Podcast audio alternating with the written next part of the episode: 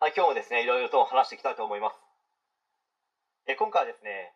好きこそものの上手なれについての個人的な見解について、まあ、ちょっと話していきたいと思います。よくですね、好きなことを仕事にすべきだとは逆で、好きなことを仕事にすべきではないみたいなことを言ったりですね、SNS などに書いている人たちをですね、誰もが1回ぐらいは見たことがあるのではないでしょうか。まあ、これは、その人が置かれている立場だとか環境または収入などによって違ってくるので、まあ、どっちがいいか悪いかはもう判断のしようがないと思います、まあ、これに関しては親子間でもですね結構口論になったりする人した人もいるのではないでしょうかね、まあ、その中で好きなことを仕事にすべきだと言ってる人は、まポジショントークだったり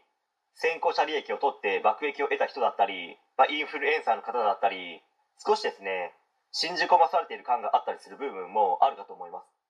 まあ、例えばですね好きな仕事に就きました。しかしですねものすごく頭のおかしいモンスタークレーマーに粘着されています。とか手取りで15万円前後が何年も続いています。これからも続く見込みです。毎日ハラスメントを受けています。となった場合その仕事が仮に好きでも続けられますか？好きな仕事だと思っていても実際に働いてみると全くやりがいのない仕事だったり雑用ばっかりだったとか全く成果が出なかったりなどまあ、そういったこともですね多々あるのではないかと思います。自分も20代の頃はですね好きなことを仕事にしたいと思っていた時期もありましたけどさまざまな経験を積んでいくうちにですね人生も仕事ももう甘くないなと思うようになったと言いますか痛感させられましたね。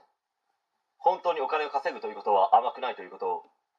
別に好きなことを仕事にするなとかやめた方がいいと言いたいわけではなくて仕事の「死」っていう字って使えるという意味ですよね。まあ、使えるイコール人の役に立つという意味合いもあると思います、まあ、そして人の役に立つイコール人の悩みを解消する緩和する感謝されるということかと思います、